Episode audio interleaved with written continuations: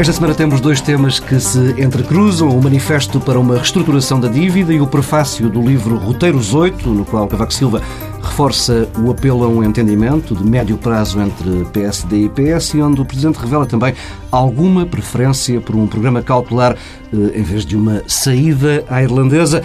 Antes desses temas principais, eh, Maria dos Rodrigues, eh, Daniel Pronto de Carvalho, vamos às vossas escolhas. Começo por si, Maria de Lourdes Rodrigues.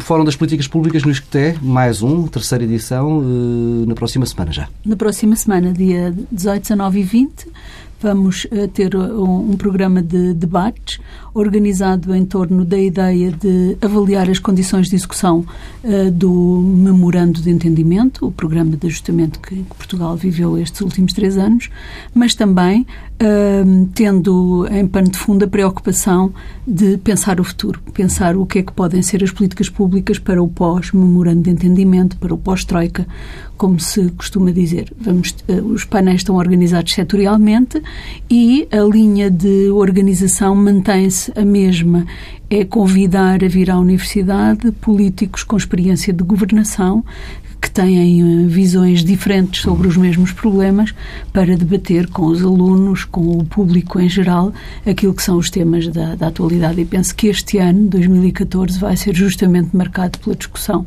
do futuro uh, das políticas uh, para o novo ciclo político e procuramos estar, no fundo, dentro desse debate. Daniel Branco de Carvalho, uh, justiça francesa e as agendas de Sarkozy, agendas pessoais e profissionais. Sim, foi uma notícia que, confesso, me chocou, que é de facto a justiça francesa ter validado a, a, como meio de prova as agendas do Presidente, quer as públicas, quer as privadas.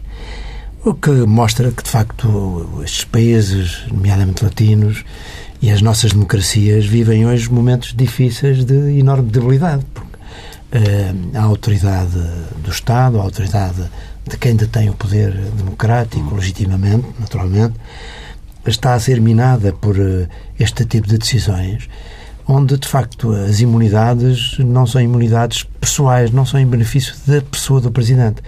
São imunidades que visam justamente a defesa das instituições e a função que uh, estas personalidades uh, exigem no interesse de todos. De facto, nós estamos a assistir a, um, a uma debilitação dos poderes democráticos e dos uh, que, que leva que seja muito difícil os países poderem ser governados. E também, ao mesmo tempo, isto significa mais um, uma dificuldade a quem esteja disponível para exercer funções ao mais alto nível na, na do Estado de facto, eh, um presidente de um país como a França, que tem poderes bastante mais eh, significativos do que em Portugal, mas eu diria a mesma coisa se fosse em Portugal. Um Presidente da República que vê as suas agendas vasculhadas pela, e devassadas totalmente, eh, é alguém que vai perdendo todo o poder e toda a autoridade que o Estado tem que ter. Bem, primeira pausa neste Pares da República. Regressamos já daqui a pouco com os temas centrais em agenda.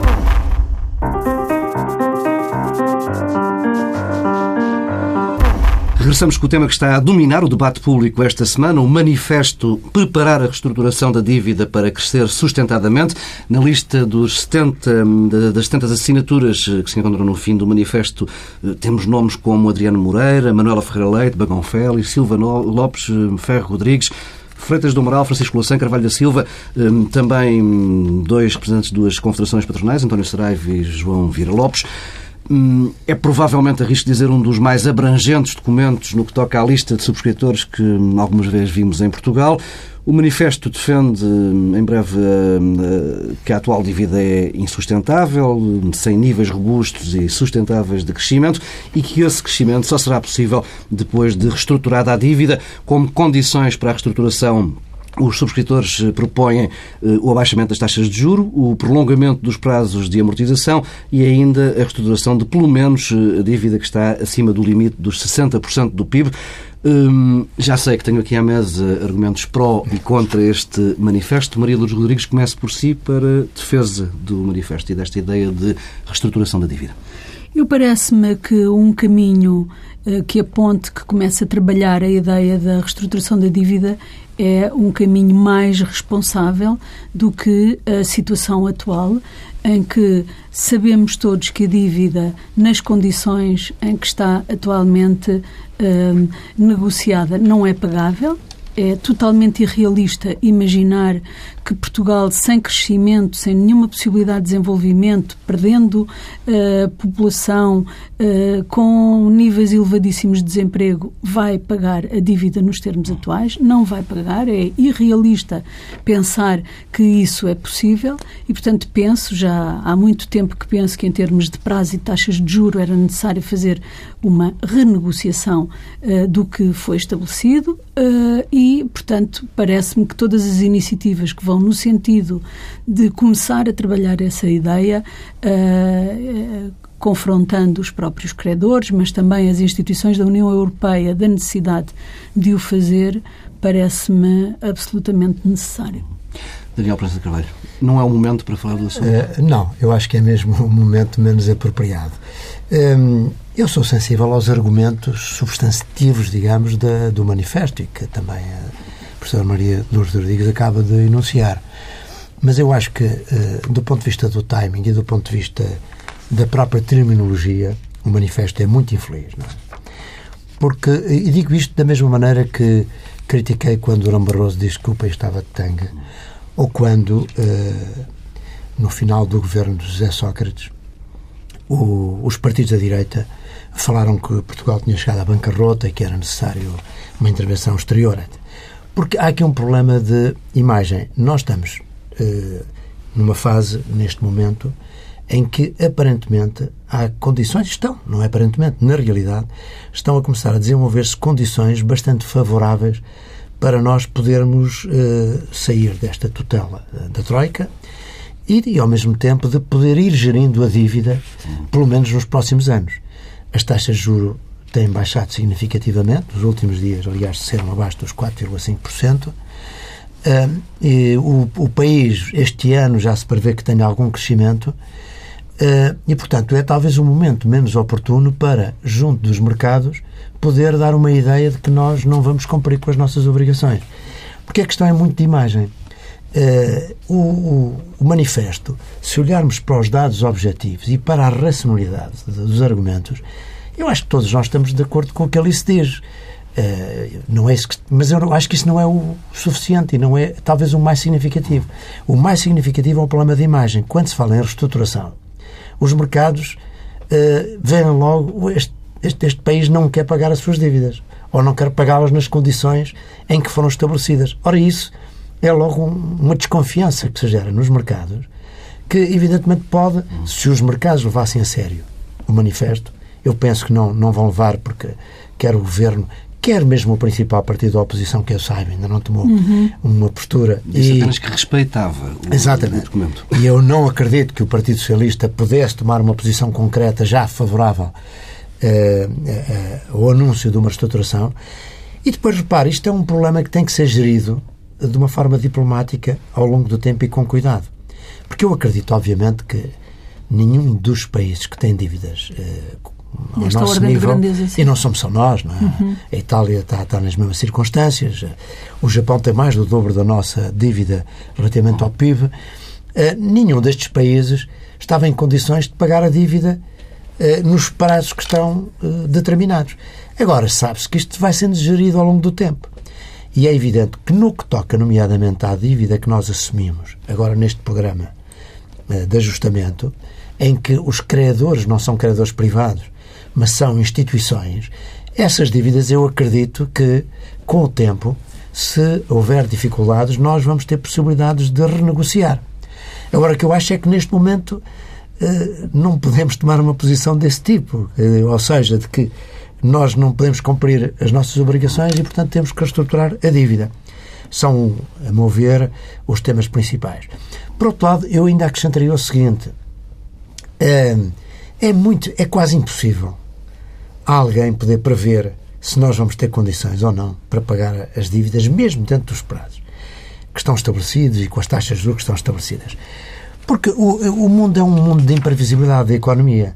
Eu acho muita graça quando os economistas fazem aqueles cenários, mas a verdade é que, em geral, esses cenários são sempre uh, utópicos, na medida em que a quantidade de variáveis que se colocam que têm a ver apenas variáveis, não são apenas variáveis económicas, têm a ver com variáveis políticas, uhum. geopolíticas. Um problema, o problema da Crimeia e da eventual anexação da Crimeia pela, pela Rússia eh, pode ter repercussões em tudo isso. O contrário, haver um acordo eh, em que eventualmente as coisas pudessem pacificar-se, teria outros efeitos. Que o mundo hoje é global. O que acontece em qualquer dos países tem reflexos em todo lado.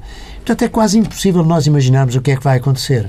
Aliás, é curioso que há tempos uma iniciativa do Expresso e do Projeto Farol e da, da Deloitte eh, fez um simulador e reuniu um conjunto de pessoas, nas quais eu também estive. Eh, o menos eh, seria ali a personalidade menos adequada, digamos, ao tema. Estavam lá ilustres economistas, mas fez-se ali uma simulação em que cada um previu o que é que podia ser o déficit, o que é que podia ser a taxa de juro e o que é que podia ser a taxa de crescimento. Os tais três fatores que influenciam tudo isto. E o resultado dessa simulação é que cada um deu. Uh, os resultados foram totalmente diferentes uns dos outros. Porque, de facto, hoje não é possível prever. Portanto, no fundo, tem que se navegar um pouco à vista. Não é? Eu, eu e neste momento as Sim. coisas não estão a correr mal. Não, não, não estão. Hum, eu acho que é verdade que não se pode prever, nunca estamos sempre a falar de estimativas, mas uh, apesar de tudo, há, há, algumas previsões que podemos fazer com uh, alguma segurança. Não é uh, expectável, porque o conjunto das variáveis que podiam contribuir para que o PIB crescesse, para que o desemprego diminuísse, para que resolvêssemos os nossos problemas que têm muito tempo e que vinhamos numa trajetória de resolução, não se vão resolver nos próximos 10 anos se a política continuar a ser a do ajustamento e a do empobrecimento. Isso é evidente isso que não, acordo, não, Isso, não, isso é evidente que não vamos poder é ter aqui um tema, cenário. Não, é? não, não podemos ter aqui um cenário de grande otimismo uh, a manterem-se algumas variáveis como elas estão. E, portanto, eu diria que uh, subordinar tudo, todo o desenvolvimento do país, todos os nossos objetivos, todos os nossos projetos em diferentes áreas, ao pagamento da dívida que neste momento, nas condições em que está, eh, esmaga completamente, esmaga o país, não é possível, vai empurrar-nos para um empobrecimento que porá em causa o próprio, a própria democracia, o próprio regime político. Não perceber isso e que, eh, eh, diz o Dr. Proença de Carvalho, é uma questão de timing, provavelmente daqui por uns meses, um ano ou algum tempo, Uh, teremos condições diferentes para olhar para o problema da reestruturação da dívida. Mas há o tempo que é o tempo dos mercados e da imagem uh, externa, e há o tempo da vida do país, digamos assim, da imagem interna e da possibilidade de mobilizar as forças nacionais para ultrapassar estes problemas. E o que eu acho é que é este compromisso, este equilíbrio, que não, não tem sido olhado com atenção, Uh, e que uh, pode até deitar a perder aquilo que se podem considerar alguns uh, ganhos. Eu não vejo possível, com as variáveis que conhecemos de imigração, sobretudo de jovens e de gente qualificada, de desemprego, de diminuição da, da procura, de uh, ausência total de investimento público e privado, da ausência de definição de objetivos estratégicos, em que estamos numa trajetória em que nos afastamos da Europa e nos afastamos dos países desenvolvidos, eu não estou a ver como é que isto se inverte a não ser equilibrando de forma diferente aquilo que são as despesas do Estado, entre aquilo que são as despesas de funcionamento do país e aquilo que é o serviço da dívida e o pagamento da, da dívida. E, portanto, algum equilíbrio. Uh, eu acho que o Pinto Balsemão teve uma, uh, fez uma observação, salvo erro, ontem muito interessante. Ele diz, bom, qualquer pessoa que tenha uma dívida está sempre em posição de renegociar. Ele diz, faço isso na minha empresa. Quando tenho uma dívida, procuro com o banco melhorar as condições do seu pagamento, as condições de prazo, as condições de taxa de juro. Mas e é um eu, pouco olhar para este eu, problema como da mesma falei, forma, não é? Eu falei muito em termos de, de que a própria terminologia é arriscada, porque Sim. uma coisa é uma empresa, obviamente, negociar com, seu, com os bancos, credores, eh, as taxas de juros, os prazos, etc. Hum. Agora, quando se fala em estruturação, em geral, isso significa corte, haircut uhum. na, na, dívida. E desde logo isso é, é qualquer coisa que assusta os credores, não é? E, e, e, como digo, eu penso que é muito uma questão também agora do, de como é que isto se gera, não é? Como é que o tema se gera. Porque a verdade é que eh, a reestruturação da dívida na Europa aconteceu, nesta última fase aconteceu, nomeadamente na, na Grécia. E o que aconteceu na Grécia não, não foi nada positivo, foi extremamente negativo. E a Grécia está em condições ainda muito mais difíceis do Sim. que nós estamos. Aconteceu num período diferente. Eu acho, que, gera- eu acho que há duas coisas. Na, na- É- é que eu diria na- uma coisa, já Há uma sempre- questão da imagem e da confiança, mas há também uma questão de liquidez. Eu acho que hoje o problema da liquidez não se coloca da mesma forma que se colocou quando a Grécia fez a reestruturação É. Não, da sua o dú- problema, dívida. o problema é que, repare, se no auge da crise nós tivéssemos, naquela altura, fe- feita, feita alguma estruturação nesse sentido, eu ainda compreenderia. Porque então ficava eh, o assunto arrumado de vez. Agora, quando, na verdade, hum, Mercê, eu, eu acho que não foi mérito apenas nosso, é? também algum mérito nosso, mas foi principalmente em resultado de uma retoma de confiança sim, exato, sim. e de uma retoma de confiança a nível global. Eh, e, e designadamente na Europa, mas também não, não só na Europa, nos Estados Unidos. E, portanto, quando há essa retoma global e a- da confiança, e quando os mercados começam a achar que é atrativo investir na dívida de um país que já paga uma taxa inferior a 4,5%, isso significa, de facto, que está-se a retomar a confiança. Ora, o pior que nos podia acontecer era quebrar essa confiança.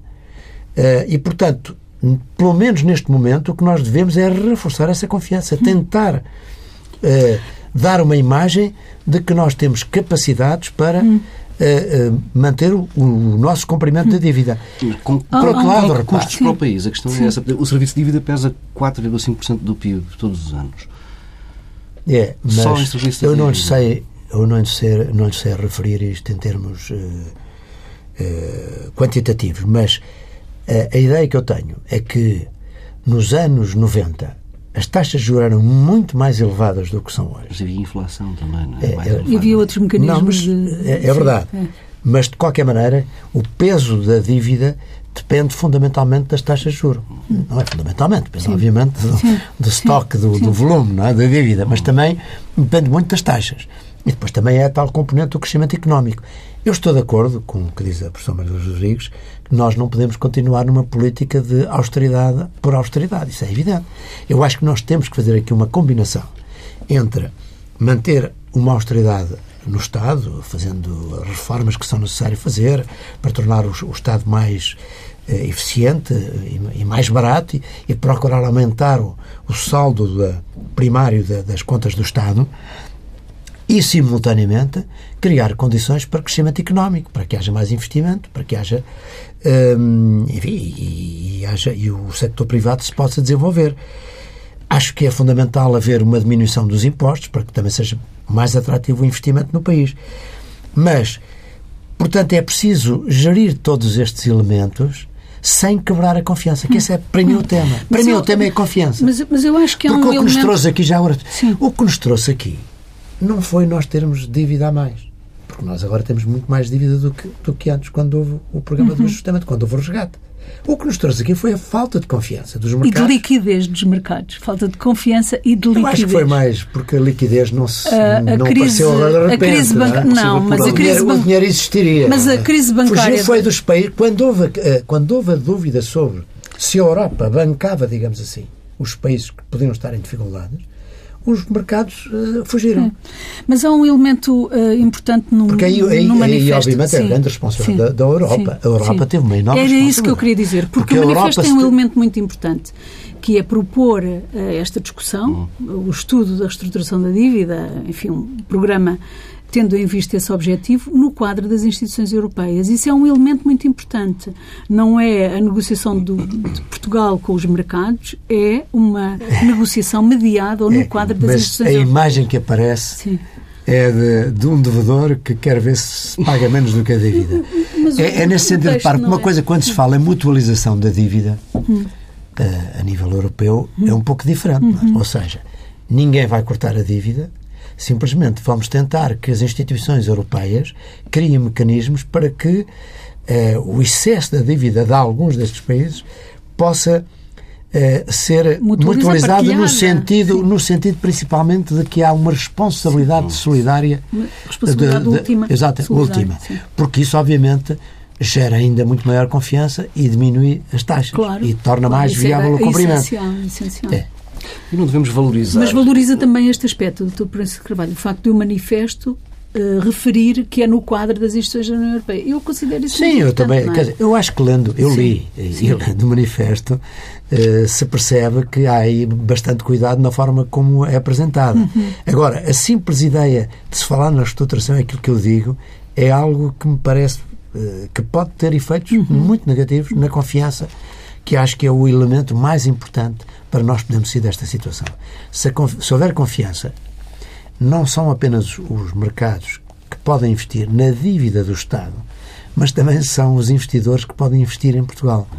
E eu acho que começa a haver sinais, de facto, eh, que são, eh, no fundo, os mercados, quando pressentem que a situação pode melhorar, querem antecipar-se, porque querem, obviamente, ainda procurar investir em melhores condições. Eh, porque em melhores condições Sim. dos mercados internos, Sim, não é? E isso, portanto, é uma coisa que eu acho que está a sentir relativamente a Portugal. E, sendo este um fator muito importante, até para que haja maior investimento externo em Portugal, que também estimulará o investimento interno, penso que é muito importante, de facto, que nós, neste momento, possamos dar uma ideia e uma imagem de que somos um país credível e que somos um país cumpridor.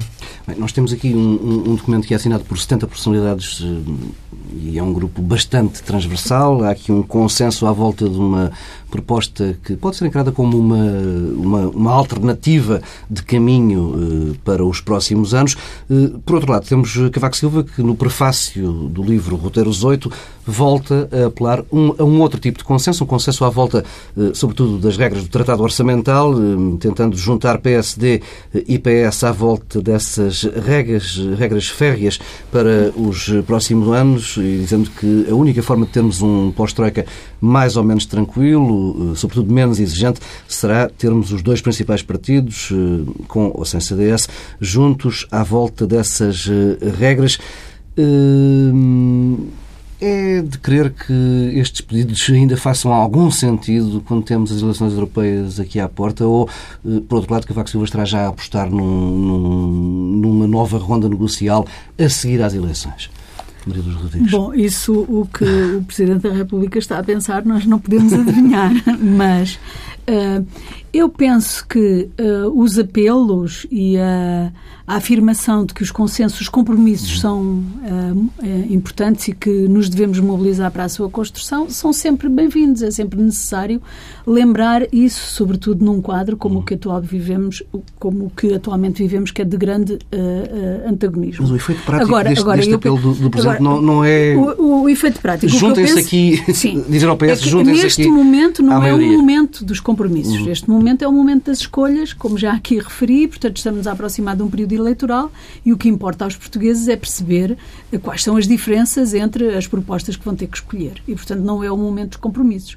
O momento dos compromissos é, sobretudo, quando se é governo, não eram os momentos da governação, é que é o momento dos compromissos e, infelizmente, infelizmente para todos nós, perdeu-se muito tempo e perderam-se muitas oportunidades de construção de algum consenso, de algum trabalho conjunto no que respeita a algumas matérias. Agora, eu também penso uma outra coisa, é que os apelos ao consenso não são suficientes porque é preciso especificar sobre que matérias uh, consenso abstrato não existem. Só podem existir. Isso é retórica. É pura retórica, que é importante que seja afirmada, mas não é suficiente é necessário dar o passo seguinte, que é sair do plano da retórica e passar para o plano da concretização, da especificação sobre que temas é que se propõe a, a construção de compromissos ou de consensos.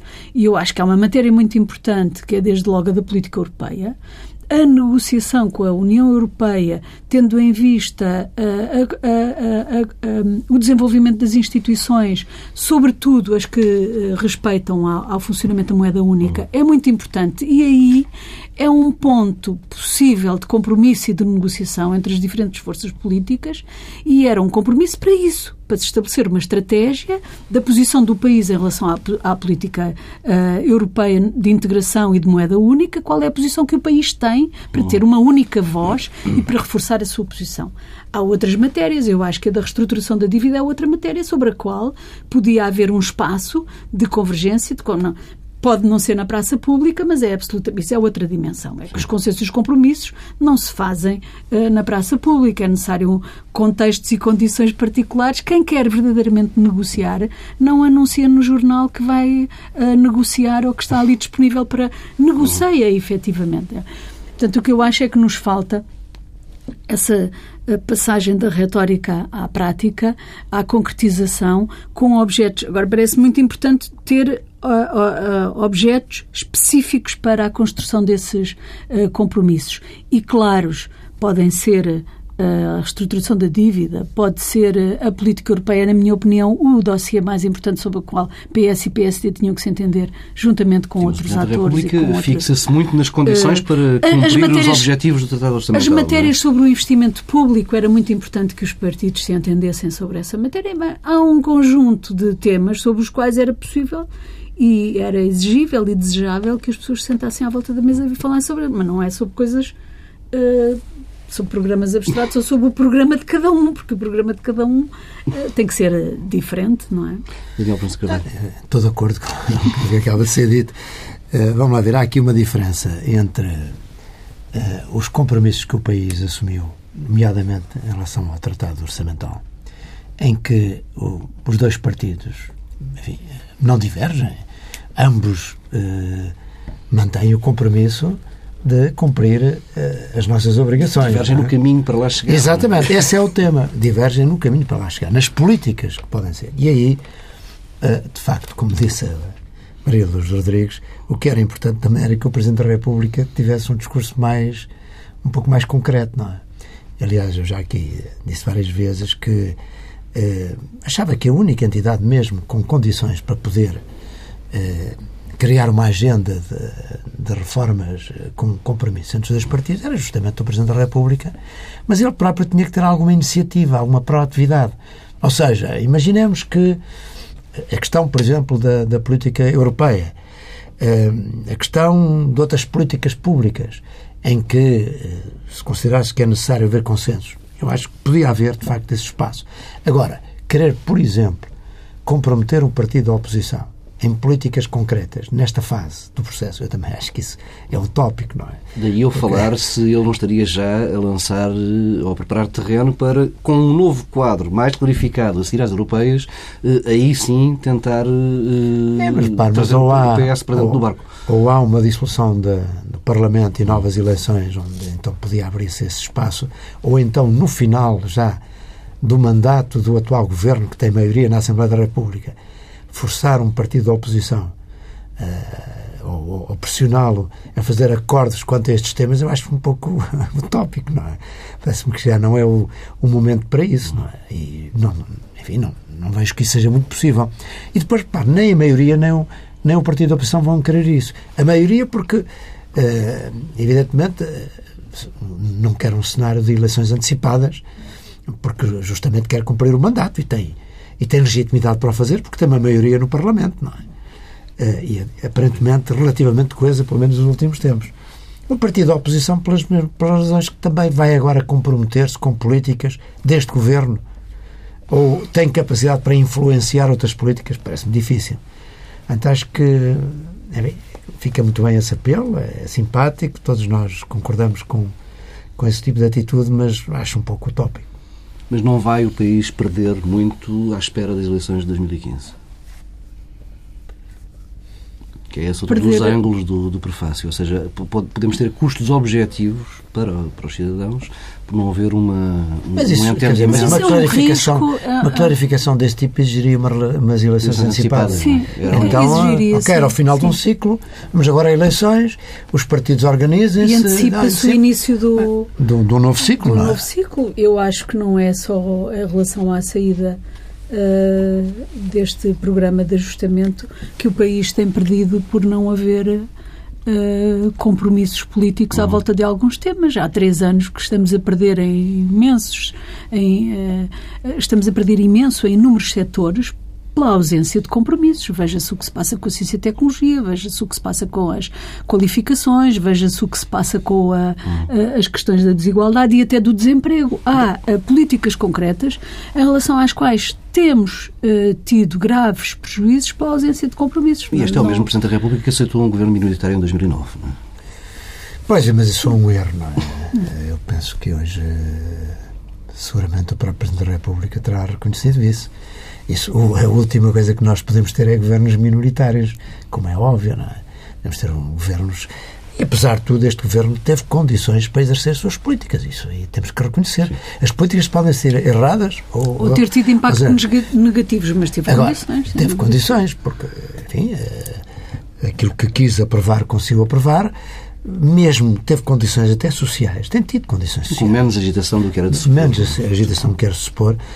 Também devo dizer o seguinte: eh, eu sou daqueles que tenho que reconhecer eh, erros de análise. Não é?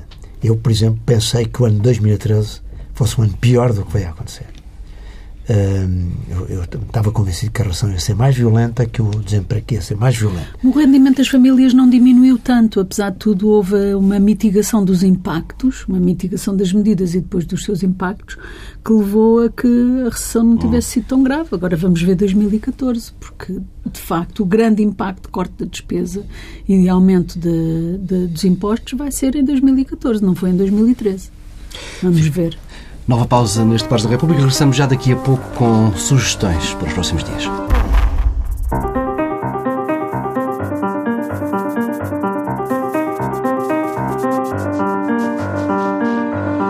Estamos de regresso com duas sugestões. Maria Lourdes Rodrigues, a nova série Cosmos na televisão por cabo.